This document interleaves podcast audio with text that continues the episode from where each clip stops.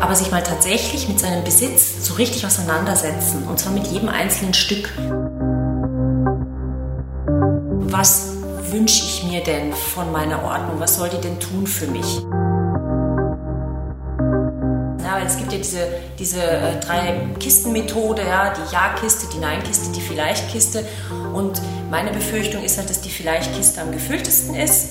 Und genau darum geht es ja. Herzlich willkommen zur zwölften Podcast-Folge mit Ordnungscoach Katrin Miseré von Katrin schafft Platz. Zum Frühjahr passt thematisch ja der klassische Frühjahrsputz. Aber wird der überhaupt noch praktiziert? Wie schafft man Ordnung, gerade in Bereichen, wo bereits ein kleineres oder größeres Chaos herrscht? Und vor allem, wie hält man Ordnung bei den vielen Dingen, die man kauft, geschenkt bekommt oder die sich ebenso ansammeln? Bei Katrin Miseré beginnt Ordnung allerdings nicht beim Aufräumen, sondern mit einer speziellen Frage. Sehr spannend. Den Sponsorplatz dieser Folge möchte ich an die Sozialwerke Clara Fey spenden. Eine Sozialeinrichtung in Döbling für Kinder, Jugendliche und auch Erwachsene, die kognitiv beeinträchtigt und eher nicht mit übermäßig viel Glück gesegnet sind. Die Sonderpädagogische Privatschule, der Heilpädagogische Hort und viele weitere Projekte dienen der Hinführung in ein selbstständiges Leben und sogar in diverse Lehrberufe. Bis dahin werden die Klientinnen und Klienten im Alltag begleitet, beraten und unterstützt. Die Einzigartigkeit und Würde jedes Einzelnen steht dabei immer im Mittelpunkt. Mehr Infos und das Spendenkonto finden Sie auf sozialwerke-clara-fei.at. Nun aber zum Gespräch mit Katrin Miseré.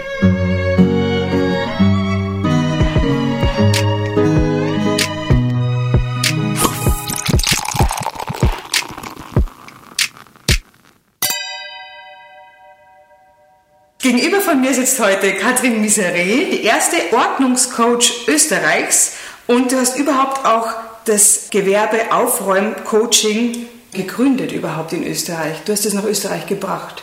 Was hat dich dazu animiert? War das? Ja, das war so ein bisschen eine, das war ein bisschen eine Notgeburt. Ich habe damals, ähm, ich war damals mit meinem zweiten Sohn schwanger und mein, gleichzeitig ist mein Arbeitgeber pleite gegangen und ich habe also ähm, gewusst, ich habe keinen Job, in den ich dann nach, der, ähm, nach Mutterschutz kommen kann. Dazu kam, dass ich halt auch schon 40 war und ein bisschen eine seltsame Erwerbsbiografie hatte. Also alle zwei Jahre was anderes gemacht. Und ich habe halt gewusst, da draußen am Arbeitsmarkt, da wird es schwer. Muss man sich neu erfinden. Da wird es wirklich schwer, ist, genau. Ja. Und dann ähm, habe ich einige Coachings gemacht und Bücher gelesen und dann war das eine zufällige Sache. Ich war, ähm, mit, ich war bei einer Freundin, die ähm, sehr unter ihren zu vielen Dingen gelitten hat, gleichzeitig aber immer doch noch dazu gekauft hat. Und dann stand ihr Umzug an und ich habe gesagt, du, wenn du jemanden zum Ausmisten brauchst, ich helfe dir da. Und eine andere Freundin hat gemeint, ach ja, mach das doch beruflich, da gibt es was, das heißt Professional Organizer. Und da haben wir noch so drüber gelacht und dann irgendwann ist mir das wieder eingefallen, so ein halbes, dreiviertel Jahr später und da saß ich gerade am PC und habe mir gedacht, ah ja, jetzt schaue ich halt einmal nach. Was ist jetzt das? Und habe dann eben gemerkt, okay, wow, da gibt es wirklich Leute, die verdienen Geld damit. Ja? Und mhm. es gibt in Deutschland äh, schon ein Netzwerk mhm. ähm, und gut, in Österreich gibt es noch niemanden, aber ja, dann bin es halt ich. und so kam das. Und woher hast du deine Expertise dann genommen? Also aus Deutschland, aus diesen ganzen Büchern oder Talent? Ja, ich muss ja, naja, gut, also ich habe einfach gewusst, ausmisten oder so, wie man sich trennt oder warum man sich von Dingen trennen kann oder mit welchen Fragen. Ähm, das fällt mir leicht. Ich kann leicht Dinge strukturieren, ich kann sie sinnvoll ordnen. Aber in Wirklichkeit muss ich schon sagen, meine ersten Kunden waren eigentlich auch ein bisschen arm mit mir, weil ähm, das, worauf es wirklich ankommt ja, in dem Job, das habe ich in den ersten zwei, drei Jahren mit meinen Kunden gelernt und mit meinen Kundinnen. Also wie mhm. motiviere ich Leute, wie, ähm, wie stelle ich die richtigen Fragen. Ähm, es, geht, es geht wenig um, wie, wie ordne ich die Dinge richtig. Ja? Es geht eigentlich wirklich um dieses Loslassen. Ja? Warum kann ich nicht loslassen? Was hindert mich dran? Was stecken da für Ängste dahinter? Wie war das in meiner Kindheit? Und Und das zu begleiten, ähm, das ist das viel Wichtigere. Ja? Und wie motiviere ich und wie halte ich die Leute, wie, dass sie dranbleiben. Mhm. Und das ist also diese mentale Bestandsaufnahme. Äh, was ist überhaupt Ordnung für dich, oder? Das ist so diese, ähm, der erste Schritt. Genau, also Ordnung, richtig. Also es ist fast immer so gewesen bisher, vielleicht zwei, drei Kunden haben das nicht gebraucht, da ging es wirklich nur ums Strukturieren, aber sich mal tatsächlich mit seinem Besitz so richtig auseinandersetzen und zwar mit jedem einzelnen Stück. Ich habe Kunden, wenn ich die frage, wann haben sie das letzte Mal ausgemistet und das sind 50, 60-jährige Leute, die sagen mir tatsächlich noch nie. Und mhm. da kann man sich vorstellen, wie diese Wohnungen dann aus allen Nähten platzen. Ja? Mhm. Also der Gedanke, dass man sich regelmäßig einfach mal mit seinen Sachen hinsetzt und die anschaut und sagt, brauche ich dich noch? Habe ich dich überhaupt jemals gebraucht? Will ich noch meinen Wohnraum mit dir teilen? Das ist manchen Menschen total fremd. Und ich finde das, für mich ist das aber ganz normal. Genau, und sich dieses, sich mit dem mal auseinanderzusetzen, das ist eigentlich fast immer der erste Schritt. Und äh, machst du das nur privat oder auch für Unternehmen? Also für kleine Unternehmen, die sich vielleicht auch in einer kleinen Werkstatt organisieren müssen in einer Form? Ist, ist das egal oder ist das? Also mir wäre es egal. Melden tun sich aber vor, ähm, eigentlich nur Privatkunden und Selbstständige, die äh, hier ihr Homeoffice und ihre, ihren Papierkram ähm, besser geordnet haben ja. möchten. Also ich bin total, also absolut deine Zielgruppe übrigens. Ich bin nämlich wirklich ein Chaot, eine Chaotin, auch das gendern wir. Allerdings äh, kann ich gar nicht gleichzeitig, also ich bin eine Chaotin auf der einen Seite und gleichzeitig kann ich nicht arbeiten, wenn Chaos um mich herum herrscht. Vor allem nicht kreativ arbeiten. Äh, früher bin ich in Cafés gegangen oder in, in, also, oder in Büros natürlich und da ist es natürlich super. Jetzt mit Homeoffice und Kindern noch dazu fällt es mir wirklich schwer und ich werde ineffizient dadurch, weil bis ich mich hinsetze, dann noch das noch wegräumen, dann okay, dann komme ich zu dem Schluss, ich muss doch im Chaos arbeiten, wie blende ich es aus? Also es ist unfassbar. Dabei ist Zeit mein wertvollstes Gut und Zeit bräuchte man eigentlich auch zum Ausmisten. Was rätst du da in dieser, also vielleicht einmal einen Tag Zeit zu nehmen, auszumisten, wobei es ein Tag reicht ja schon nicht mehr. Ähm, ein, ja, ein Tag reicht nicht. Also ich man braucht circa im Jahr zehn Stunden fürs Ausmisten, aber ich bin halt extrem effizient im Entscheidungen treffen. Ja? Also ich schaue mir die Sachen an und ich spüre sofort, kann gehen. Also ich eier da nicht mehr so rum. Also wenn du von Grund auf sagst, mich nervt es und ich will es wirklich anders, also wirklich, ja, dann äh, ist mal die erste Frage, sich zu stellen, was wünsche ich mir denn von meiner Ordnung? Was soll die denn tun für mich? Ja, weil Ordnung ist ja nur ein Werkzeug. Ich vergleiche das immer damit, wenn Leute sagen, ähm, ich will viel Geld verdienen. Das reicht oft nicht als Motivation, um viel Geld zu verdienen, sondern man muss wissen, wofür will ich denn das Geld haben? Und es ist wichtig zu verstehen, wofür will ich denn die Ordnung haben? Was soll die mir bringen? Und dann hat man erst die Motivation, auch wirklich zu sagen, okay, jetzt krempel ich die Ärmel hoch und jetzt gehe ich es an. Jetzt verzichte ich vielleicht auf meine Fernsehabende und misst stattdessen jeden Tag zwei Stunden was aus. Ja, jetzt verzichte ich vielleicht auf meine samstägliche Kaffeerunde und misst stattdessen vier Stunden was aus. Ja. Also man muss ganz genau wissen, wofür mache ich denn das alles überhaupt? Und sind die Gründe unterschiedlich von deinen Kundinnen oder gibt's die, sind es immer die gleichen? Ich will Ordnung oder was? Na, Ordnung kann das Genau, und das ist eben der Punkt. Ich will Ordnung reicht nicht. Ne? Mhm. Also da muss man viel tiefer graben. Also das sind ganz, das sind ganz andere Gründe. Ich, hab, ähm, ich bin selber drauf gekommen. Ja, also ich muss mich ja auch bei vielen Kunden echt bedanken, weil die mir solche Aha-Erlebnisse bescheren. Ich bin drauf gekommen, warum das so wichtig ist und warum viele nicht in die Gänge kommen durch eine Kundin, mit der habe ich da zum ersten Mal so eine Fragemethode ähm, ausprobiert und wir sind gesessen an ihrem, an ihrem Küchentisch und der war übersät mit so Kinderbasteleien, mm. Tannenzapfen und Steinchen und Stöckchen und Federchen und was die Kinder so alles mitbringen. Ja. Und die Frau war irrsinnig unter Dampf und ich habe dann, ich habe sie dann, ich habe dann wirklich nur gefragt, na was, was, wie, wie soll es denn sein? Was wünschen Sie sich denn am Ende, wenn wir hier fertig sind? Und dann hat sie gesagt, ich will eine entspannte Mutter sein, aber so, ja. Mhm. Und da habe ich mir gedacht, genau, das ist, das ist ein ganz tiefes Bedürfnis, zu sagen, ich will eine entspannte Mutter sein, mhm. nicht ich will Ordnung. Das ist, das ist schwammig, ja. Aber die, eine entspannte Mutter sein, das macht was mit einem, wenn man das, wenn man das will. Und dafür tut man dann auch was. Ja? Mhm. Und mit dem haben wir dann gearbeitet. Mit dem habe ich sie dann gefragt, hilft Ihnen dieses Ding, eine entspannte Mutter zu sein? Und das war dann ganz, und dann ist die Entscheidung ganz leicht gefallen, ja. Ach, das ist die Frage, die dann rauskommt bei den Entscheidungen, also weil so ein Berg an Gramuri ist ein Berg an Entscheidungen. Brauchen wir es noch ganz weg? Ja, genau. genau. Das heißt, du erarbeitest eine Frage, die jeder, also die jedem Zeug, das da rumliegt, praktisch äh, vor, vorgetragen wird, sozusagen. So kann man seine Dinge befragen. Ich sage das immer, wir befragen die Dinge und wir kriegen die Antwort. Aber wir müssen die richtige Frage kennen.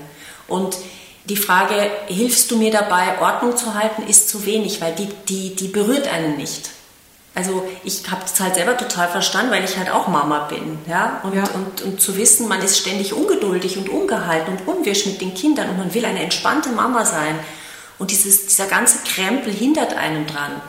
Wenn man das kapiert hat, dann kann man loslegen und dann kann man Entscheidungen treffen und dann fallen die auch leichter. Und, und, und darum geht es. Ja. Und das ist immer der erste Schritt eigentlich. Nicht alle Kunden wollen an dieser Frage so intensiv arbeiten, aber wenn sie es machen, dann kriegen die einen irrsinnigen Schub. Und, dann, ähm, und das ist das Coole, und dann brauchen die mich auch nicht mehr so sehr. Dann machen die ganz viel alleine, auch ohne mich. Und das ist super. Ich komme gerade live drauf, also weil ich, ich beobachte immer Freundinnen, bei denen das klappt, ja, und meine ganzen Ausreden werden dann nämlich ad acta gelegt, weil die haben auch Fulltime-Job, die haben auch Kinder und die haben ein wunderschönes, ordentliches Zuhause und das auch noch saisonal dekoriert. Und das kommt mir dann auch mit, dann könnte ich auch Weihnachtsdekoration bringen, weil die geht bei mir unter, weil man sie findet sie nicht. Und dann könnte ich auch den Kindern diese wohlige Atmosphäre bieten und so weiter, was, woran sie sich gerne erinnern. Also das wäre es, glaube ich, das, was ich will, diese wohlige Atmosphäre als Mama, auch für, den kind, auch für die Kinder, genau. genau ja. Kann ich was dazwischen sagen? Ja, ja, ja. Das ist mir nämlich noch was eingefallen. Ja. Weil du das vorhin gesagt hast mit dem, mit, dem, äh, mit dem Chaos und mit der Kreativität und ähm, mich ärgert immer dieser Spruch so, ähm, nur das Genie beherrscht das Chaos. Ja, so, ja. Ähm, das klingt immer so, als wären die Leute, die gerne Ordnung haben, so spießige, unkreative, dröge Leute. Ja? Und das, ähm, ja. das stimmt aber überhaupt nicht. Natürlich im Prozess des Arbeitens entsteht ein Chaos, das ist klar. Ja. ja? Ich, genau, ich weiß, wie ich einhake. Ja? Mhm. Also schon allein, wenn ich koche, ja, dann mache ich aus der ganzen Zucchini erst einmal ein Chaos mhm. und dann wird es nachher wieder was anderes. Aber dann das, das, Ganze drumherum dann zu beseitigen wieder, das finde ich gehört dazu. Mhm. Ja. Du hast auch einen Satz, den ich bei dir gelesen habe, dass für dich Ordnung Freiheit auch bedeutet. Äh, Ordnung hat also praktisch nichts mit Spießerkram zu tun, sondern mit Freiheit im Kopf. Also auch für Kreative, oder? Äh, auf jeden Fall, auf jeden Fall. Also ähm, Ordnung hat nichts, es hat nichts Zwänglerisches. Ja? Also ich bin ganz sicher nicht diejenige, die äh, sehr viel Zeit damit verbringt, dass alles zu Hause pipi fein ist. Meine Kinder würden das natürlich anders beurteilen, aber ähm, ähm, also mich ärgert dieser Spruch zum Beispiel immer sehr, ähm, nur das Genie beherrscht das Chaos. Weil das klingt immer so, als wären die Leute, die gerne Ordnung haben und die es einfach gerne ordentlich zu Hause haben, die ähm, genau die völlig unkreativen, drögen Zeitgenossen, ähm, die äh, humorlos irgendwie mit dem Staubwedel durch die Gegend tun. Und das ist halt so nicht. Weil im, im Arbeiten, das mit dem Chaos, es geht beides zusammen. Ja? Also du arbeitest etwas, du bist kreativ, dann ist ein Chaos, aber partiell an einem Ort, ja? am an der Küchenablage oder am Schreibtisch oder am Wohnzimmerboden, wo das Lego gerade explodiert ist. Aber drumherum muss das nicht auch sein, weil nur da, wo gearbeitet wird, sollte ein Chaos, Chaos herrschen. Mhm. Ja? An der Fensterbank wird nicht gearbeitet, da muss kein Chaos herrschen. Und also zum Beispiel, wenn du kochst, ja, dann nehme ich die, dann nehme ich mein Gemüse und dann mache ich aus der Zucchini erstmal ein kleines Chaos, ja, weil ich sie auseinanderschneide. Und dann wird wieder was anderes draus und dann schaue ich, dass der Arbeitsplatz dann wieder ordentlich ist, damit wer auch immer Lust hat, da wieder ein Chaos veranstalten kann. Und ich finde, das passt gut zusammen und ich glaube wirklich, wirklich kreativ arbeiten, nämlich also nicht nur im Kopf, sondern wirklich auch arbeiten geht da eigentlich auch nur, wenn man, wenn man einen Platz dafür hat und wenn man die Werkzeuge zur Hand hat. Und wenn ich die nicht suchen oder erst abwaschen oder keine Ahnung was machen muss damit. Also genau das will ich. Jetzt ist nur die Frage, wie komme ich dahin? Also du bietest ja zum einen an Coaching und aber du kommst auch wirklich und packst mit an. Fangen wir mal mit dem Anpacken direkt an. Wie stelle ich mir das vor? Weil es ist ja die emotionale Geschichte zu meinen Dingen. Bist du da mit dabei in meinem Berg aus Kabeln und Kinderbasteleien, wie du es eben gesagt hast, genau das ist bei mir zu Hause. Wie, wie bist du da wirklich bei mir dabei? Quasi ganz nah. Ja. Also wenn ich, ähm, weil mir das mit dieser gründlichen Bestandsaufnahme so wichtig ist, auch wegen des Lerneffekts für die Zukunft, mhm. ähm, machen wir wirklich eine Lade nach der anderen und wir schauen jedes Ding an. Also es gibt kein Ding, das nicht, über das nicht eine Entscheidung getroffen wird. Mhm. Ja. Und ähm, ich bin dann auch, ähm, ich kann dann auch hartnäckig sein. Ich mag nämlich nicht dann gehen und meine Kundinnen und Kunden mit diesen Vielleicht-Stapeln ja, zurücklassen. Ja. ja. weil es gibt ja diese, diese äh, drei Kisten-Methode, ja, die Ja-Kiste, die Nein-Kiste, die Vielleicht-Kiste. Und meine Befürchtung ist halt, dass die Vielleicht-Kiste am gefülltesten ist. Und genau darum geht es ja, ja. Weil alles, was man so da rumliegen hat, das sind ja alles, das sind ja lauter Vielleichts, ja, lauter nicht getroffene Entscheidungen. Und mein Ziel ist es, mit den Leuten so eine Sicherheit im Entscheiden zu erarbeiten, dass sie dieses vielleicht nicht mehr haben. Sie haben ein Ja und ein Nein, ganz klar. Mhm. Ja. Und, ähm, und das üben wir sozusagen. Ja. Also ich übe das mit den Leuten, wir gehen das durch. Ähm, ich stelle halt Fragen, wir besprechen, warum ist das jetzt so schwer. Wir gehen so bestimmte Szenarien durch, was könnte passieren, wenn. Ja. Und das Gute ist, dass viele Leute merken, wenn sie sich mal trauen, ja, dass sie besser entscheiden können, als sie denken. Also es ist oft so erstmal diese Angst vor der Entscheidung ist so groß, dass halt gar nichts gemacht wird. Und wenn man sich dann mal hinsetzt mit jemandem und wirklich sagt, okay, ich, ich gebe mich jetzt dran, ähm, dann merken viele, hey, ist ja gar nicht so schlimm. Und ich kann ja eigentlich gar nicht so schlecht entscheiden. Und dann drehen wir halt noch an so ein paar Schrauben. Und es ist ja auch befreiend. Also es ist ja wie, wie Abspecken. Ja, natürlich. So geht Ballast weg und da sind wir auch wieder bei der Freiheit und Befreien kommt ja wieder, naja, sicher. wieder zusammen. Genau. Und wo ist der Punkt, wo die dann auch wirklich, wo du sagst, dass es auch bleibt für die Zukunft? Also, weil oft räumt man ja dieses Fensterbrett, das ominöse weg und dann ist es vielleicht, also in, in kürzester Zeit sammelt sich das eben wieder an. Also ich habe auch immer das Gefühl, manche Dinge müssen sich abliegen. Also so ein typisches Beispiel ist so Kinderüberraschungsspielzeug. Das kann ja nicht gleich wegschmeißen, das muss ein bisschen abliegen. Genau. Also erstmal der Satz, das sammelt sich an, den, der ist tabu. Ja, also nichts sammelt ah. sich an. Wir bringen die Sachen, wir haben die Sachen in der Hand, machen die Haustür auf und tragen sie über die Schwelle. Ja, also wir sind das, mhm. ja, nicht es. Mag sein. Ja. Okay. und ähm, Genau, und eben für solche, also ich, ich denke mir, wenn man dann sagt, okay, zum Beispiel dein Beispiel Fensterbrett, wenn man sagt, okay, das Fensterbrett ist jetzt endlich frei, dann ist einfach auch klar, das bleibt frei und da stehen, da darf stehen eine Blume, eine Kerze, ein Bilderrahmen aus und sonst nichts. Ja? Mhm. Das ist dann einfach, das ist dann einfach tabu.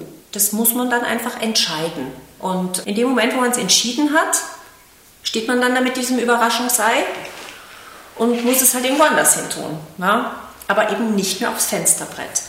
Aber wohin dann? Ja gut, also Überraschungseis. Also ich habe ich hab die, ich nenne das die Box des Vergessens. Mhm. Ähm, also rate ich allen Eltern dazu, von äh, kleineren und ja, kleinen Kindern. Bei uns ist es eine Vase. Da tue ich die Sachen rein, ebenso Steinchen, Stöckchen, Federchen, Überraschungseier, so Zeug vom Kindergeburtstag. Ähm, und ich beobachte das eine Zeit lang. Das, ähm, ich, ich sehe ja dann, ob die Kinder damit spielen, ob sie es in der Hand haben, ob sie damit irgendwas machen. Und wenn ich aber sehe, das liegt jetzt da schon seit drei Tagen unberührt an einer Stelle, dann kommt es in diese Vase. Und dann warte ich einen Monat und dann schmeiße ich das weg. Okay. Und es ist noch nie ein Problem gewesen, vielleicht ein oder zwei Mal. Und dann sage ich, es tut mir leid, das war ein Fehler, aber ihr wisst, wie es ist. Das, da oben kommen die Sachen rein, ihr spielt nicht damit, ihr dürft alles reinbringen, das ist sozusagen der Deal. Ihr dürft alles mit nach Hause bringen, aber wenn äh, ich das Gefühl habe, das ist nicht mehr interessant, dann darf ich die Entscheidung treffen, ähm, was damit passiert. Ansonsten ist es eure Verantwortung, das in euer Kinderzimmer zu tragen und einen Ort dafür zu finden. So, das ist der Deal. Ja? Also Sie dürfen alles mit reinnehmen, aber Dinge, die ewig so rumflacken, ähm, über die darf ich dann entscheiden. Okay, aber den Ort damit zu finden, das heißt, dort im Kinderzimmer muss es eine Struktur schon geben, die die Kinder auch kennen. Also klar, Lego-Kiste, Holz, okay, so, das ist noch ein Ding, aber auch die haben ja unendlich viel von diesem kleinen Spielzeug, wo man dann nicht weiß, wohin. Und das andere ist eines Papier und äh, das nächste ist wieder kleines Metallzeug und so. Das ist wirklich immer schwierig, auch im Kinderzimmer Ordnung zu halten, ohne ständig draufzusteigen. Ja, also auch im Kinderzimmer missten wir alle zwei Jahre aus. Und für, dieses, für diese gemischten Sachen, da haben sie halt einfach auch, das, das, ist, dann, das ist dann halt ihre Schatzkiste. Ähm, das ist schon, schon ein ziemlich großes Teil. Und da kommt einfach, da kommen diese ganzen Sachen rein, die man nirgendwo zuordnen kann. Dieses, äh, vielleicht auch mal ein Überraschungsei oder wenn mein Sohn irgendwas, keine Ahnung, eine, eine, irgendwas auf der Straße findet, eine Metallschraube oder irgendwas, das kommt dann da rein. Ja? Und es hat dann da seinen Platz und dann schauen wir das einmal im halben Jahr durch und dann wird das auch gelehrt. Bei den Kindern ist ja Gott sei Dank so, die wachsen ja aus den Sachen auch raus. Dann ist das Ausmisten ein bisschen leichter. Bei meinen persönlichen Sachen ist es oft, also man hat ja schon die Erfahrung gemacht, wahrscheinlich hat die jeder schon gemacht, dass man was weggeschmissen hat und plötzlich, ah, oh, jetzt könnte ich so gut brauchen. Also klar, auch Klamotten, aber auch andere, andere Sachen. Wie kann ich das umgehen? Gar kannst nicht. Du nicht. Kannst du nicht umgehen.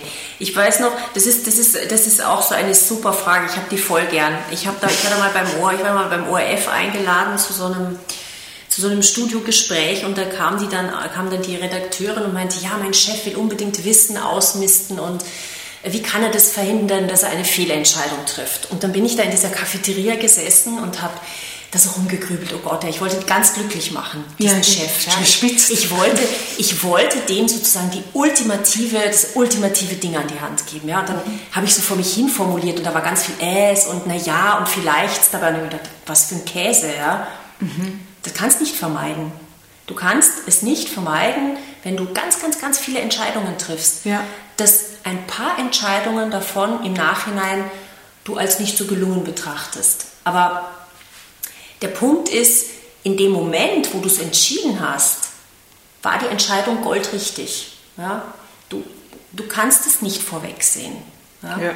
Und die einzige, die, also die einzige Möglichkeit, Fehlentscheidungen zu vermeiden, es gibt tatsächlich eine, ist, gar nichts zu entscheiden. Und zu ersticken im Chaos natürlich. Ja, oder was auch immer. Das geht auf alle, auf alle Belebensbereiche kannst du das beziehen. Mhm. Ja? E, egal worum es geht, ja, dann vermeidest du viele Entscheidungen, wenn du da nie etwas entscheidest. Also ich denke einfach, man muss einfach mit ein bisschen was rechnen, da kann man sich drauf einlassen. Ich habe da immer so ein ganz schönes Werkzeug, ich nenne das, das ist das Worst-Case-Szenario. Dann gehe ich mit meinen Kunden durch, okay, überlegen wir jetzt mal, Beispiel, nenn mir irgendein Beispiel, wo du denkst, ach Gott. Ich habe eine ganze, eine ganze Liste, wir können sogar ein Spiel draus machen. Ja. Ich habe zum Beispiel hier eine Liste äh, Vitamintabletten. Wo kommt das hin? Naja, okay, wo kommt das hin? Also Vitamintabletten ist, ähm, das muss irgendwo hin, wo du sie täglich nimmst. Ja? Und das mit diesen Nahrungsergänzungsmitteln, ich kenne das auch. Ja? Mhm. Dann kaufen wir die äh, Hyaluron-Tabletten und dann nach zwei Monaten sehen wir immer noch nicht aus wie 20 und dann kaufen wir die eine andere Marke. Ja? Die aufgebrauchte Packung landet dann irgendwo und äh, so sammeln wir äh, die verschiedenen Fabrikate. Ja? Perfekt, genau Auf, das meine ich. Aufbrauchen, aufbrauchen und dann erst das nächste kaufen. Ja, ja und ich habe sie nämlich im, im, äh, im Dingsschrank, im äh, Geschirrschrank, weil da denkt der Art, und dann erinnere ich mich immer dran. Also, Mittlerweile sind mehrere Packungen genau. im Geschirrschrank und das Geschirr hat keinen Platz. Genau, also nimm dir, nimm dir drei Sachen, ja? nimm dir drei, wo du denkst, okay, und mach eine Kur und brauch die auf und dann nimmst du die nächsten drei. Aber die drei konsequent einfach wegfuttern. Und dann die nächsten. Und bevor du nicht deinen Vorrat ähm, sozusagen inhaliert hast, kaufst du dir nichts Neues mehr. Das ist also anwendbar auf offene Shampooflaschen, auf, oh, offene, ja. Äh, auf Nagellacke, die ja. ich sammle und denke, okay, die sind eigentlich schon kaputt wahrscheinlich und so. Also, aber genau. Sowas, ja. Mhm. Äh, wollen wir die Liste weitergehen? Ähm, ja, können wir gerne machen. Und du, und du sagst, wohin es kommt. Also ich habe äh, hier geschnitzter Stock vom Urlaub meines Sohnes. Okay. Gut, also wir haben einen Balkon, da kommt, da haben wir so eine, da haben wir sowas wie so einen Schirmständer und da sind die ganzen Stöcke drin. Ja? Bei diesen Stöcken, gut, ist, der ist jetzt geschnitzt, jetzt ist die Frage, ist er so schön, ist er dir so lieb gewonnen, dann hängst du ihn dir an zwei Nägeln an die Wand, damit du ihn jeden Tag siehst und dich jeden Tag richtig drüber freust. Ist das nicht der Fall, dann würde ich ihn weggeben. Also auch mit dem Kind zu sprechen, ja? Den das Kindern, den, also wenn dein, gut, wenn dein Sohn den behalten will, ist das wieder was anderes. Ja, weil, ja? also mir gefällt er natürlich nicht. Aha, okay. Also ein, ein windiger Stock. Also aber er sieht irgendetwas drin. Aber ich könnte mit ihm so reden. Ich könnte sagen, ist das so, dass wir den an die Wand nageln sollen? Ist genau, das so toll? kannst du kannst ihm vorschlagen. Ja. Vielleicht, ist das, vielleicht ist das ja wirklich was total Nettes, ja? Kerzen vom Adventkranz. Also wenn man, also meine Kinder machen dann immer Wachswerkstatt. Die wachseln dann darum, bis die alle weg sind. Ansonsten, keine Ahnung, auf einen ich Teller stellen. So, so schwer Sachen weg. Merkst du das? Ich dann verbrauch so sie.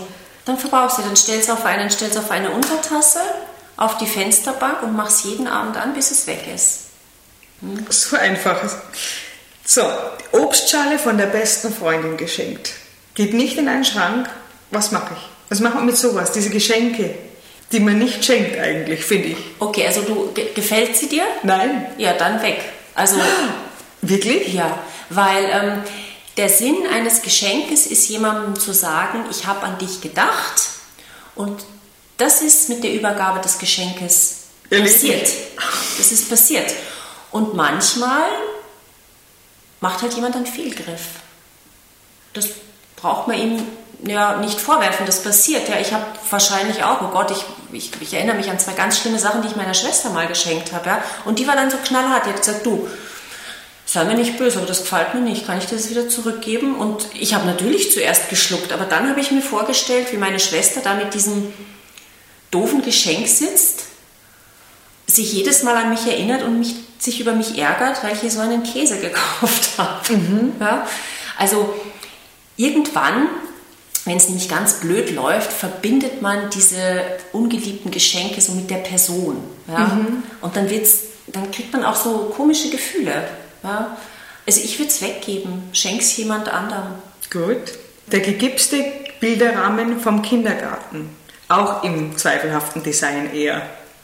Ist genau das Gleiche, wenn du sagst, also ich zum Beispiel hänge diese Sachen auf, ja?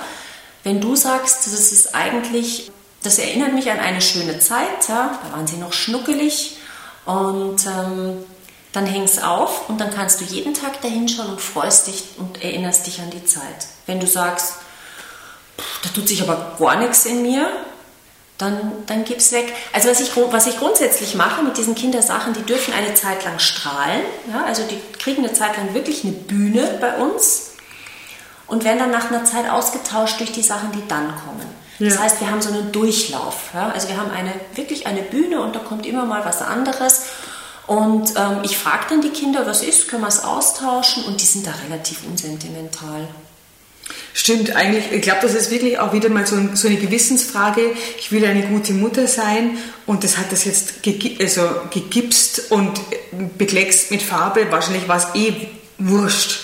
Aber die Wertschätzung halt, wenn es zu Hause ist und es ist vielleicht zum Muttertag oder was man halt so schenkt, zum Valentinstag, keine Ahnung, äh, entstanden, dann hat man diesem Kind das, das schlechte Gewissen gegenüber oder die Angst, keine gute Mutter zu sein, wenn man es wegschmeißt.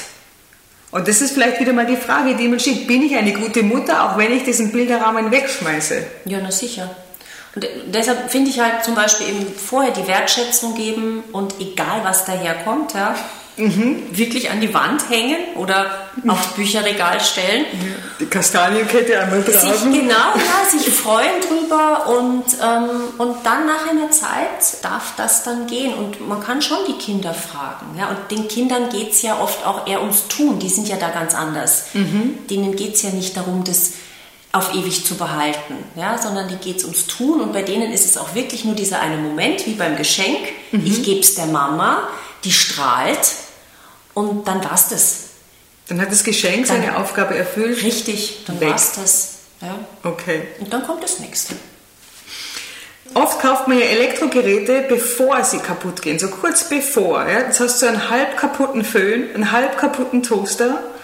Was macht man damit? Schmeißt man den auch schon weg? Also ja klar. Also ich würde, ähm, ich persönlich würde nie etwas nachkaufen, wenn ich, wenn ich noch etwas habe. Also wenn ein halb kaputter Toaster, entweder er toastet oder er toastet nicht. Ja. Naja, da gibt es schon so zwischen. Okay. Der Föhn fängt schon mal an so zu rattern. Ja, aber dann weg. Ja, gut. Den verwendest du ja nicht mehr. Du wirst immer zu dem, du wirst immer zu dem neuen Föhn greifen. Und Natürlich. wenn der neue Föhn kaputt genau. geht, wirst du dir einen dritten Föhn kaufen. Du wirst den ratternden Föhn nie mehr angreifen. Also äh, wenn man, wenn man sich die Mühe machen möchte, es gibt dieses, ähm, es gibt so Reparaturcafés, die nehmen die Sachen, glaube ich, auch an zu Übungszwecken. Da kann man sie hinbringen. Ansonsten halt auf den Elektroschrott. Das gibt es noch, Reparaturcafés? Ja, gibt es noch. Ja. Also es gibt auch dieses, ähm, ja dieses wirklich- Reparaturnetzwerk. Müsste man vielleicht vorher anrufen. Aber ich weiß, dass die manchmal auch Sachen nehmen, einfach damit die Leute ein bisschen üben können. Ja, die Kinder, die können dann aufschrauben, ein bisschen schauen, löten und so. Perfekt, weil das hatten wir letztens im Nachhaltigkeitspodcast das Thema, was macht man aus Elektrogeräten? Warum kann man es nicht reparieren, bevor man es wegschmeißt oder sich gleich ein neues holt oder so, ja? Also gut zu wissen. So, Parfumproben. Stellvertretend für sämtliche Proben, die man so bekommt. Und die, die ja auch wieder einen Wert haben, Inhalt, Inhalt haben, aber weißt eh, dann also tausende Proben habe ich zu Hause. Aus Zeitschriften, aus äh, von der Kosmetikerin mitgegeben. Also grundsätzlich ist es mal super und das ist jetzt zum Beispiel auch sowas, immer die Entscheidung treffen, bevor ich irgendwie was kostenlos kriege, sich immer vorher überlegen, brauche ich das, will ich das wirklich verwenden und wo gebe ich es hin? Weil dann sagt man schon ganz oft zu der, dann, dann würdest du zu der tausendsten Probe sagen, nein, danke. Ich Brauche möchte. ich nicht, ich möchte es nicht, ja? weil du schon den Stress kriegst, weil du nicht weißt, wo du sie hinpacken sollst. Ansonsten auch, ja, keine Ahnung, Aufbau. Meine Proben sind, finde ich, immer ganz gut, wenn man verreist. Ja, dann nimmt man halt die Probe mit statt die Shampooflasche oder die Creme und dann nimmt man halt mal zwei Wochen was anderes als das, was man üblicherweise verwendet. Ja, Also lohnt sich hier ein Probendöschen oder ein Proben, eine Probenschachtel ja, zu öffnen. Genau, aber, und das ist ganz wichtig, das ist ein gutes Beispiel dafür, das, für die Regel, halte dich an Grenzen. Ja? Also wir halten uns alle an unsere Wohnungsgrenze, ja? durch die Wände. Du würdest nicht auf die Idee kommen, beim Nachbarn zu klingeln und sagen, Entschuldigung, bei mir ist kein Platz mehr, kann ich dir bitte meinen Heimtrainer ins Wohnzimmer stellen. ja? Und das kann man ins Innere verlagern, indem du sagst, eine Box für alle meine Proben. Ja? Und wenn die voll ist, dann kommt da nichts mehr rein. Und dann nicht noch die zweite Box aufmachen und die dritte. Das ist, ein, das ist eine ganz gute Regel, damit macht man sich wirklich einfach. Super. Hast du so ein Regelwerk, by the way? Irgendwie so, so oder was du, was du an Regeln aufstellst, so, also weil das kommt ja nicht von ungefähr, oder es ist ein großer Erfahrungsschatz, ne? Ich, ich glaube, das ist schon die Erfahrung, ja. Aber natürlich habe ich jetzt, ich habe jetzt, äh, ich habe so meine Evergreens und ähm, eben auch die Methoden, wie das zum Beispiel ähm, das Worst-Case-Szenario, wenn ich mit jemandem arbeite, so diese Frage, ja, ach, und dann gebe ich es weg und dann bereue ich es und dann vermisse ich es und dann gehen wir das mal durch, diese Situation. Ja. Stell dir mal vor, du gibst jetzt den Topf weg, also du hast acht Töpfe, ja, in Wirklichkeit aber nur Platz für vier und du gibst jetzt diesen einen Topf weg und dann brauchst du den aber. Und Richtig. dann frage ich dich, okay, jetzt stell dir vor, du bist jetzt in dieser Situation, der Topf ist für, ich hatte mal so, ich hatte mal eine Kundin, deshalb ist das auch immer mein Lieblingsbeispiel, also die hatte einen Topf für Gemüse für zwei Personen. Und dann habe ich sie gefragt, okay, jetzt stellen Sie sich vor, Sie möchten Gemüse für zwei Personen warm machen und Sie haben diesen Topf nicht. Was machen Sie dann? Und dann hat sie gesagt, ich nehme einen größeren. Ich gesagt, genau. Und das ist das Worst-Case-Szenario. Was ist das, das aller, aller, aller Schlimmste, was einem passieren kann, wenn ich dieses Ding nicht habe? Es ist sowieso nicht so schlimm, Ja, ja? weil wir leben ja extrem privilegiert. Frage, das ist die Frage 1. Das ist das aller, aller, aller Schlimmste, was mir, was mir passiert. Die Frage 2 ist, und was mache ich dann? Was ist meine Lösung? Ja? Und dazu lernen, ich bin kompetent genug für diese Alltagsbanalitäten eine Lösung zu finden. Und ich brauche nicht acht Töpfe dafür. Perfekt. Ja. Also solche Sachen. Und das entwickelt ja. sich einfach. Ähm, das klingt so banal. Ja. Aber es ist es tatsächlich gar nicht, weil es ist, man muss sich ja wirklich um jede Kleinigkeit kümmern und, und um die, mit sich mit der auseinandersetzen und diese Entscheidung treffen. Mhm. Und es ist wirklich, also in Wirklichkeit nervt es ja. Also beim jeden Mal reingehen, Schrank aufmachen und diese Töpfe, den, die oberen weg, den unteren holen, dann hat man noch den Topf und dann ja. noch den Fondue-Topf und den brauche ich aber für das. Es ist schrecklich. Ja. ja also aber darum geht es. Es ist herrlich. Mhm. Vielen Dank, dass wir über die Details reden. Ersatzknöpfe. Und das rede ich auch von diesen Ersatz weißt du, die sind in den Pullis eingenäht. Dann haben wir und wir sagen, wir sind keine Schneiderwerkstatt, wo man dann schön eine Knopflade hat, sondern man hat halt diese, diese also ich habe schon ein kleines Nähkistelchen, ja, aber trotzdem diese Knöpfe, die findet man dann, wenn der Pulli, also die überleben ja jeden Pulli, ja, also der Pulli schon lange als andere, man krank, da brauche ich noch den, an die Knopfleiste den Knopf nicht mehr. Genau, aber auch das, also das wollte ich dich fragen und also da ist aber auch drin, wenn du einen Schrank aufbaust, kriegst du auch alles Ersatz, Ersatz, Ersatz. Du hast einen Imbusschlüssel dazu und die Ersatzschrauben und die Ersatzsteckregale und so weiter. So bitte. Okay, also Ersatzknöpfe. Naja, also wenn du jetzt nicht irgendwie was ganz Spezielles hast, wie einen, wie einen äh, Knopf, der mit Stoff im, im, im, im gleichen Stoff überzogen ist, wie jetzt zum Beispiel deine Bluse, dann tu die weg, wenn du eh schon weißt, du hast genug Knöpfe. Ja?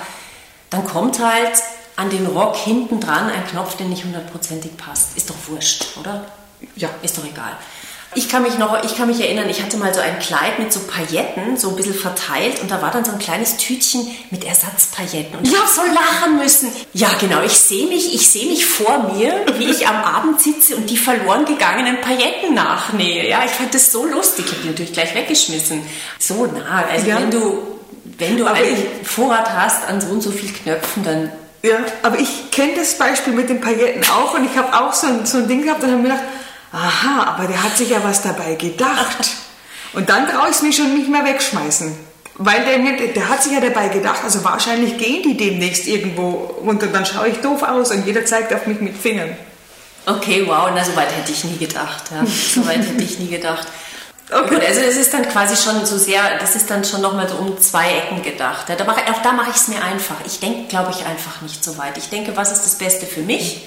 Das Beste für mich ist, dass ich dieses alberne Tütchen mit Pailletten nicht aufbewahren muss. Das ist das Beste für mich mhm. im Moment. Definitiv. Und ich ja. denke, genau, und ich denke nicht daran, was könnte passieren, wenn die Pailletten vielleicht mal. Ja. ja also ich habe dieses Was wäre wenn Denken nicht. Kann man sich, glaube ich, auch abgewöhnen. ein bisschen äh, ja, ja, abgewöhnen ja, oder ja. ersetzen. Also abgewöhnen ist ja mal schwierig. Ne? Mhm. Ersetzen durch ein ja, naiv oder positiver oder ähm, ja, so. Mhm. Ein bisschen ein, ein Ersetzen, würde ich sagen, ein anderes Denkmuster. Ja. Und jetzt hattest du vorhin noch die, ach ja, genau, diese ganzen Zubehör, ne? Von ja, Regalen. Regalen. Naja, also das, das äh, hebe ich tatsächlich auch auf, ja, weil, ähm, nicht weil ich mir denke, oh, was ist, wenn der Schrank mal zusammenbricht, sondern weil es halt einfach super lästig ist, äh, da irgendwo hinzugurken und ähm, wegen zwei Schrauben sich lange anzustellen. Das ist jetzt auch bei uns nicht so viel. Ich gebe das in ein Kuvert, beschrifte das und dann kommt es ähm, zu unserem Werkzeug. Ja? Tatsächlich? Ja. Ordentlich? Ja.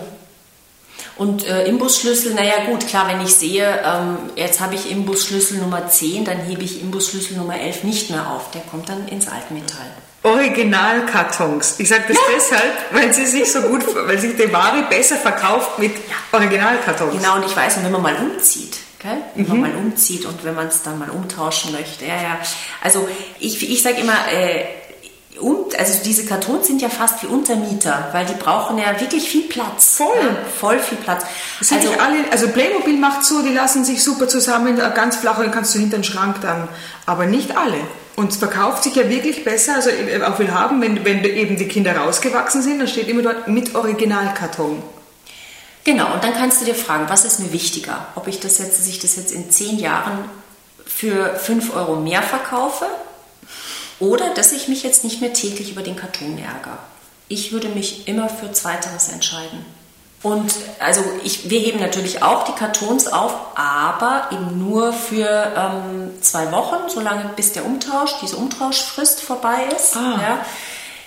Viele Kunden sagen mir, ja, man darf, wenn es kaputt geht, auch nur im Originalkarton. Das stimmt nicht. Ja, wenn ein Ding kaputt ist, dann darf man es ohne Karton hinbringen. Es, geht, es geht wirklich nur um den Umtausch. Also nach zwei Wochen äh, schmeißen wir die Kartons weg. Was man alles wissen muss, wenn es um Ordnung geht, da muss man das wissen. ah, Sammelpässe. Du kriegst bei der Bäckerei einen Sammelpass, du hast den beim Eisstand, beim Käsestand habe ich einen Sammelpass. Und ich denke mir immer, boah, jetzt habe ich drei Stempel drauf. Ah, sieben, ich könnte es schon schaffen. Man schmeißt es dann trotzdem aber auch weg und kriegt einen neuen Sammelpass. Aber hast du da einen Tipp für Sammelpässe?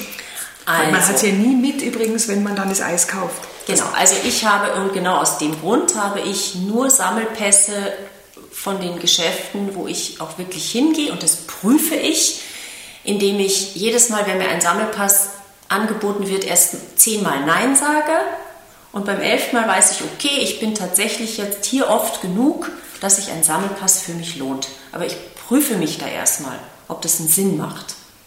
Aber dann hast du ja schon, hättest jetzt bei zehnmal prüfen, hättest jetzt schon ein Eis gratis wahrscheinlich. Ja, genau, aber das ist mir wurscht, weil das eine Eis, das ist mir, das ist mir Kann nicht so wichtig, leisten, das ist ja. mir nicht so wichtig wie, ähm, dass ich permanent eine, äh, diesen Sammelpass mit mir rumtrage, ja, und, oder halt einen, einen ganz dicken Geldbeutel oder vielleicht sogar ein eigenes Sammelpasstäschchen Mhm. mir anlegen müsste. Ich mache es mir einfach gerne einfach. Das ist auch genau das, was ich von dir hören will, dass Ja. es irgendwie doch einfach ist.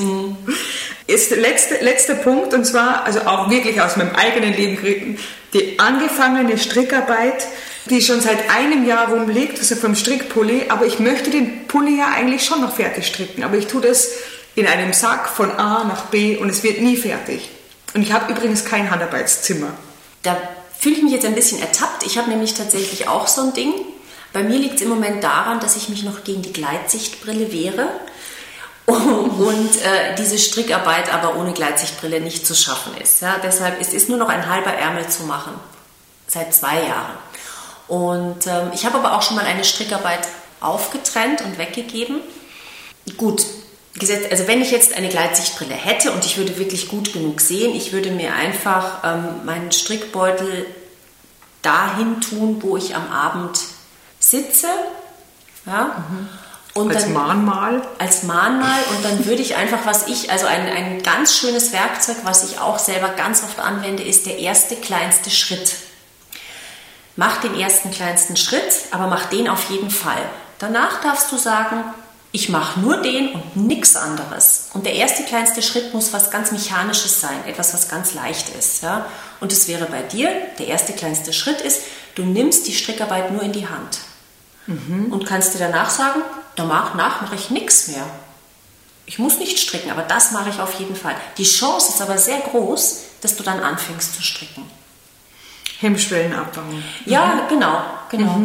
Einfach nur mal den, den, den sozusagen, wie wenn du wohin gehst, stehst du, also du, du hebst den Fuß und dann bleibst du auch nicht so stehen, ja, mit dem einen Fuß in der Luft, sondern du machst, du machst weiter, ja, und das ist auch so.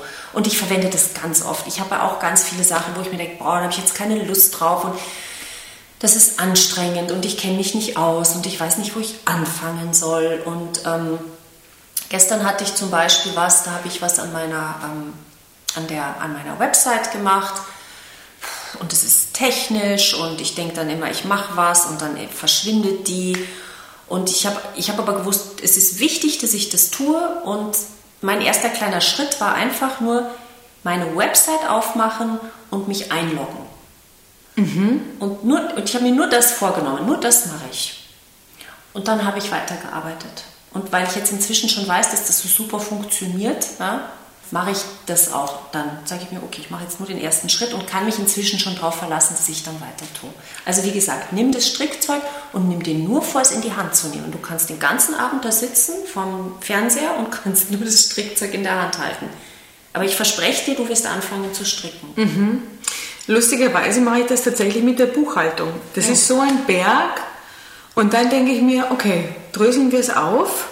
Brauche jetzt erstmal nur den Computer abten und nur die Belege herholen mhm. und dann lege ich mir den Kleber noch hin, weil ich klebe es immer auf, also wie früher halt. Und dann und plötzlich äh, entsteht's. Ja, ja, genau. Also okay, verstanden. Mhm. Also die Idee war jetzt mir, für, von, äh, mir von dir ein paar Coaching-Ideen abzuluxen. Was kriege ich denn, wenn ich ähm, bei dir ein Coaching buche? Reden wir dann auch so, also über, über mich persönlich, ist es immer auf mich persönlich zugeschneidert? Oder hast du so ein paar Elemente, mit denen du gerade wahrscheinlich die Fragen, mit denen du abklopfst? Also sagen wir mal so, die Werkzeuge sind natürlich ähnlich, ja, mhm. aber ähm, die Themen, mit denen die Kundinnen und Kunden kommen, sind unterschiedlich. Wobei ich muss auch sagen, da gibt es eine Bandbreite, ja, und die ist, ähm, die ist auch begrenzt. Ja. Es knabbern doch alle mehr oder weniger an den ähnlichen Dingen.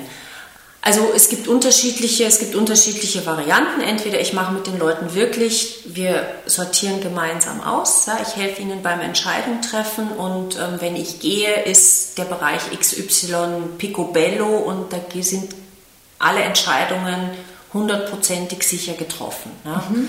Oder ich mache also sozusagen also nur so ein Coaching, ja, wo das jetzt so ist wie jetzt. Ja, wir, mhm. wir reden, wir gehen dem Ganzen ein bisschen auf den Grund. Ich gebe so meine, ähm, wir besprechen die Situationen Mhm. Und ich gebe meine Werkzeuge weiter und die Leute tun dann selber. Mhm. Das dann halt auch in regelmäßigen Abständen. Das mache ich dann online oder bei den Leuten zu Hause. Perfekt. Hast du also, es gibt so Hochsaisons im Jahr, also mir fällt der klassische Frühjahrsputz ein. Also meine Eltern zum Beispiel machen das wirklich. Frühjahrsputz, da hängt alles im Garten und da wird alles umgedreht. Aber es fühlt sich halt nachher auch ganz toll an, ja. Aber gibt es so Hochphasen? Also gibt es den Frühjahrsputz noch, den klassischen? Hast du da mehr Anfragen?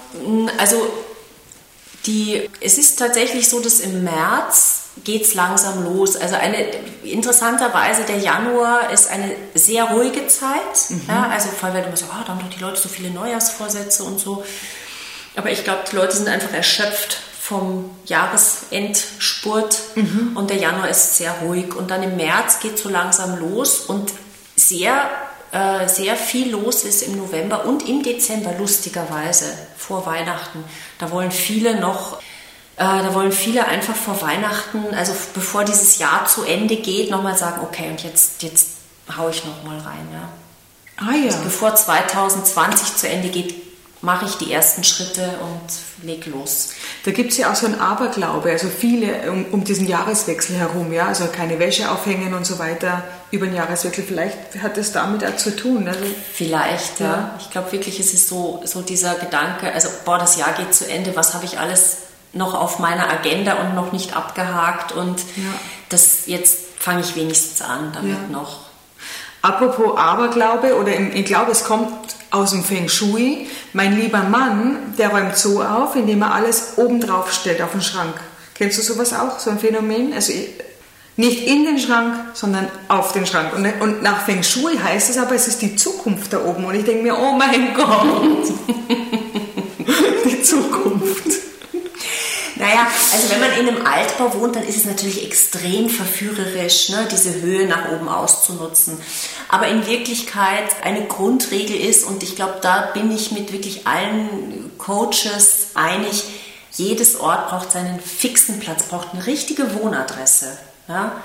Und das kann Schrank. auch auf dem Schrank sein, ja, aber wenn das sehr beliebig ist, ja, wenn man einfach sagt, oh, ich will es jetzt nicht sehen und ich tue es jetzt mal da oben hin, ja dann, dann ist es nicht so die feste Wohnadresse, sondern dann ist es so eben, die Übergangsfläche. ich will es jetzt nicht sehen ja. und jetzt da oben fällt es nicht weiter auf. Ja. Und dann fehlt natürlich auch die tatsächliche Entscheidung, will ich das tatsächlich noch bei mir haben, nützt es mir, freut es mich, will ich es gerne sehen, will ich es gerne anfassen. Das ist so ein Zwischenlager, genau, weil man keine Entscheidung treffen will drüber. Das heißt, es gibt es bei dir nicht. Also jedes Ding hat eine Wohnadresse, was ich jetzt einmal super finde zur Zusammenfassung. Und es wurde eine Entscheidung getroffen über mhm. dieses. Und über, um überhaupt zu einer Wohnadresse gekommen, zu kommen. Genau. Genau. Was hältst du von, also gibt es ja eine japanische Ordnungscoach, ich glaube, da gibt es eine Serie davon. Kennst du die? Ja, ja, klar. Also das ist die Marie Kondo. Die hat das in, äh, zuerst in Amerika recht populär gemacht. Das ist, sie hat auch eine eigene Methode und ihr zentrales also ihre zentrale Botschaft ist die Frage, macht es dich glücklich? Ja, also das heißt, Die Leute sollen sich, sollen sich hart hinsetzen mit den Dingen, die in die Hand nehmen und spüren. Ja? Und nur was die Leute glücklich macht, hat eine Berechtigung, im gemeinsamen Zuhause zu bleiben. Hm? Und alles andere eben nicht und soll dann gehen. Also da bleibt aber nicht viel übrig, oder? Weil ich weiß nicht, macht mich ein Messer glücklich? Ja, das ist, da hast du genau den Punkt getroffen. Also ich finde grundsätzlich die Idee ist schon richtig, aber der Punkt ist eben genau diese Lücke. Ja? Ich habe jetzt letztens einen Post gelesen auf Facebook, da hat eine geschrieben, ja, ich habe jetzt nach Marie Kondo ausgemistet, äh, habe mich immer gefragt, macht es mich glücklich? Jetzt sitze ich hier ohne Staubsauger, Bügeleisen und äh, Bügelbrett. Ja. Und, aber glücklich. Aber, ja, genau. Aber das ist halt, das ist halt, das ist sozusagen ein bisschen die Lücke an dieser Methode und deshalb muss man sich eigentlich nicht fragen, macht es mich glücklich? Also ich habe mehr Erfolg, ich meine, ich arbeite auch nicht nach der Methode, aber ich habe ich hab mehr Erfolg, mit dieser Frage nach dem, nach dem ganz, ganz, ganz tiefen Bedürfnis, ja, mhm. bei dem mir meine Ordnung hilft, wo wir am Anfang drüber geredet haben. Mhm. Weil dann sind auch so Sachen wie, hilft mir dieser Löffel, eine entspannte Mutter zu sein, und die kannst du dann auch beantworten. Der wird dich nicht mhm. glücklich machen, ja, aber du mhm. weißt natürlich, ich brauche eine gewisse Anzahl an Löffel. Ja. Du mhm. musst dich dann nur fragen, brauche ich 20 Löffel oder reichen mir 6 Löffel? Aber mhm. du da kannst dann auch den Löffel befragen und er wird dir eine Antwort geben. Aber glücklich macht er mich natürlich nicht. Aber perfekt. Also das ist von einer generischen Aussage, gehst du runter und brichst es und findest du erst die Aussage an der Person, die für die wirklich zählt und für die zutreffend ist. Mhm. Das ist toll. Und das kann natürlich auch eigentlich erstmal mit dem Online-Coaching stattfinden und dann kann man ja schon mal schauen, kann man so weiterarbeiten oder braucht man dich wirklich genau. zu Hause? Genau. Was für mich jetzt persönlich ehrlicherweise schon noch eine Hemmschwelle wäre, weil du siehst ja wirklich hier in mein Gramuri, du siehst ja das, wofür ich mich eigentlich schäme. Das, das siehst dann du. Das sehe ich, aber also ich meine, ich habe schon wirklich viel gesehen, es muss sich echt niemand schämen vor mir. Ich bin auch, und das ist auch nicht, weil ich mir das mühsam antrainieren musste. Ich, ich bewerte auch nicht. Das ist einfach so. Ja? Also ich, ich denke mir nicht, um Gottes Willen, wie konnte es dazu kommen, sondern ich meine, mein Auftrag ist klar, ich bin da, um, um, um zu helfen. Und ich, ich vergleiche es mal so ein bisschen mit dem Arzt. Also wenn ich jetzt einen ganz super ekligen, grindigen Ausschlag habe, dann überlege ich mir auch nicht wirklich, ja, sondern dann denke ich mir, okay, der Arzt, der hat schon alles gesehen, ja, der wird mit dem schon zurechtkommen. Mhm. Und so ist es bei mir auch. Super. Katrin schafft Platz ist die Adresse, ist dein, deine Firma mhm. und katrin-schafft-platz.at ist die Webadresse. Ja. Perfekt. Vielen Dank. Du, zum Schluss möchte ich noch gerne wissen, was ist dein Lieblingsplatz in Döbling?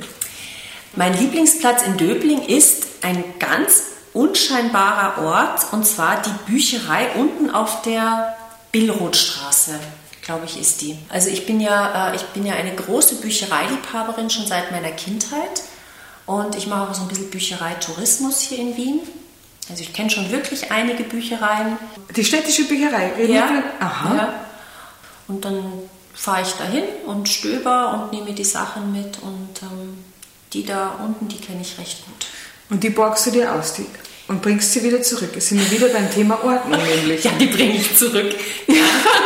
Das Schöne ist ja, ja, und du willst ja unbedingt raus haben wieder aus der Genau, Wohnung, nein, also ich kaufe genau, ich kaufe keine Bücher mehr, eben auch, weil äh, ich habe mal 50 Prozent meiner Bücher ausgemistet ähm, und ich habe auch festgestellt, ich brauche das nicht mehr so, dass ich die Bücher so präsentiere von mir, was ich schon alles gelesen habe. Interessanterweise gibt es ganz viele Bücher, die ich aus der Bücherei geholt habe, die mir viel präsenter sind, obwohl ich sie nicht im Bücherregal habe, aber die mich so beeindruckt haben, dass ich sie trotzdem im Gedächtnis habe. Es spart halt Platz und wenn mich wirklich ein Buch extrem beeindruckt hat und ich denke mir, boah, das brauche ich jetzt, dann kann ich es mir immer noch kaufen.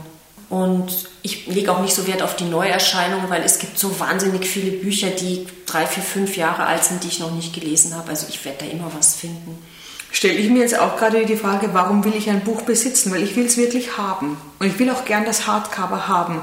Aber es kam noch nie vor, dass ich sage, ah, jetzt muss ich mal nachschlagen, wie diese Handlung war. Weil du findest den Punkt ja gar nicht, der, den du suchst, oder diesen Spruch, oder müsstest dir das ja. 300 Seiten nochmal lesen oder so, ne? Also ich glaube, Bücher sind sehr ein Statussymbol. Bücher zeigen sehr, dass wir belesen sind. Immer noch. Sie haben ein Renommee, ja, wenn Gäste mhm. kommen. Das ist ein tolles, volles Bücherregal. Auch für uns sehr. Also ich, ich rede jetzt von mir. Also so ist es mir gegangen. Mhm. Bücher waren meine letzte Bastion mhm. beim Ausmisten. Und ich habe das dann einfach mal gedacht, gemacht. Ich wollte wissen, ob es geht. Mhm. Und ich habe dann, ähm, hab dann halt mir ein paar Fragen gestellt und mit denen arbeite ich auch dann ähm, mit meinen Kundinnen und Kunden. Und bei mir war es eben wirklich dieses Statussymbol, ja, das ist Bildung und ähm, da kann man, das macht was her. Ja, so ein Bücherregal macht einfach was her. Und ich habe dann beschlossen, nein, ich brauche das eigentlich nicht mehr. Und du kannst den Platz für was anderes verwenden. Ne? Genau. So ein Bücherregal ist jetzt auch nicht ohne. Und das ist, also Bücher muss man wirklich sagen, Bücher sind glaube ich, es sind von allem der, der Gegenstand, den man echt dann nie, nie, nie wieder in die Hand nimmt. Also sogar den Tanzapfen deines Sohnes wirst du öfter, öfter in die Hand nehmen als ja. irgendein Buch. Also ja. das ist wirklich, jetzt mal rein vom Platz her, die haben ein ganz schönes Luxusleben, die Bücher. Ja, ja das stimmt. Weil man muss auch sagen, also früher, was war denn früher drin in den Bücherregalen? Da war ja schon, also die Lexika, der Brockhaus und so weiter, wenn es als Statussymbol ist oder, aber in Wirklichkeit, man liest ja jetzt so viel und quer durch die Bank, brauche ich es wirklich? Ja? Du musst dich fragen, genau, was steckt dahinter, ja? ja? Was steckt dahinter, was für ein, was für ein Konzept hält mich da so am Festhalten und dann kannst du dich fragen, okay, will ich dieses Konzept loslassen? Ähm, weil ich was anderes dafür bekomme? Oder willst du sagen, nee, ich, ich, mir taugt es, wenn hier die Leute reinkommen und sagen, oh, hast du viel gelesen? Mhm. Dann bereits. Stimmt. Hm, aber es kommt keiner, weil so viel Chaos herrscht. vielen, vielen Dank, liebe Katrin. Danke, dass du da warst. Danke.